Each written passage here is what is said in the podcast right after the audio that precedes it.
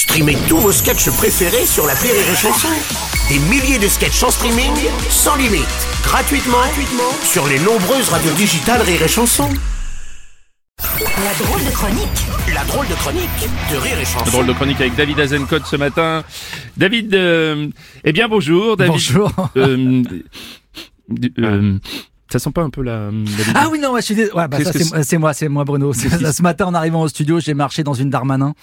Euh, ouais, bah, me disais aussi. Ah bah, on a beau être dans le 16e arrondissement, t'as envie de dire aux gens, mais enfin, vous avez vu la Darmanin que votre chien a posé sur le trottoir? Apprenez-lui le caniveau Non, mais il m'énerve en ce moment, Darmanin. Qu'est-ce qui se Il passe? m'énerve parce que demain au Conseil des ministres, il va proposer la dissolution des soulèvements de la terre. Ah oui, les soulèvements, ce sont ces militants là qui ont euh, saboté la méga bassine de Sainte-Soline Mm. et manifesté devant le tunnel Lyon-Turin, c'est ça? Ouais, ouais, ce sont donc d'infâmes éco-terroristes avec une asperge entre les dents. Ah, J'en peux plus, j'en peux plus de ce terme, comme si les gars se faisaient exploser dans les Jardiland au cri de le bio vaincra. Ouais, C'est quoi la suite? La FNSEA va créer une milice, on va faire des rafles de sympathisants dans les Naturalia? Voilà. Alors oui, les gars, ils jouent du djembé, ils ont des dreads et ils sont sales dans les plis, mais ils ont raison.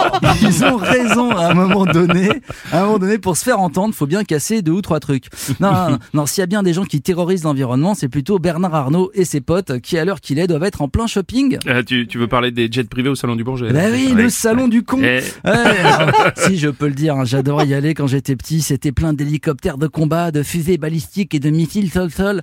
Hein, mais moi j'avais une excuse, j'étais puceau. Hein, hein, je l'imagine, mon nanar avec son patoche, Patrick Pouyanné, hein, le PDG de Total, oui, bien sûr. en mode Sex in the City.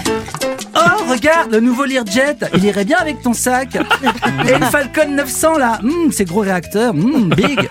Ouais, non. Ouais, le, le salon du Bourget qui a permis au PDG d'Air France de nous en remettre une couche sur l'aviation totalement décarbonée à l'horizon 2050. Mhm. Hein, J'adore ce terme aussi, horizon. hein. C'est un truc que t'atteins jamais par définition. Une neutralité qui serait atteinte grâce au biocarburant. Encore un terme complètement trompeur. hein. C'est du kérosène mélangé à l'huile de friture. Si tu vas chez KFC maintenant, c'est bon pour la planète. Hein, bientôt tu pourras chier en disant, eh, c'est du au tacos, c'est du compost. Donc voilà, voilà. Voilà où on en est. Plutôt que diminuer, la flotte aérienne mondiale devrait doubler dans les 20 prochaines années.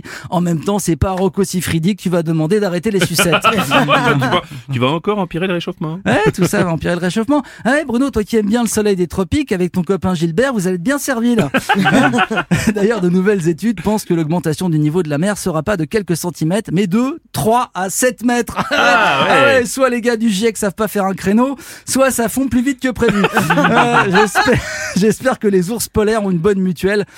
Et en parlant de bestioles, ce week-end, j'étais au prix Maya, un prix animaliste et vegan. Ah bon, t'es vegan toi maintenant Non Bruno, Ah bon non, je suis encore trop addict au Saint-Nectaire. Non, non, non, j'y étais pour dédicacer une BD. Je vais pas entrer dans les détails, mais ça marche plutôt bien. On en a vendu euh, 8. et, et notamment, notamment un jeune homme qui m'a expliqué que sa famille pensait sérieusement qu'il était dans une secte depuis qu'il était vegan. Euh, ouais, un éco-terroriste, quoi. Pauvre gosse, il aurait pu manquer qu'il fasse son coming out en plus. Hein. T'imagines Vegan et gay un vegan Ah, Tu peux imaginer d'autres euh, cumuls, hein. vegan et beg. Je, je, je mange pas de viande, viande, viande, viande. Ah bah il va être long ce dîner. Voilà. Blague homophobe, blague psychophobe, je pense qu'on est bon. Non, non, non, le seul truc qui me rassure dans tout ça, c'est que l'État français vient d'être condamné pour inaction face à, face à la pollution, à verser 5000 euros aux parents de deux enfants ayant subi des bronchiolites et otites à répétition. Et ça, c'est pas de l'écoterrorisme, c'est de l'éco-justice. Bah eh ben voilà, c'est la drôle de chronique de David Azencott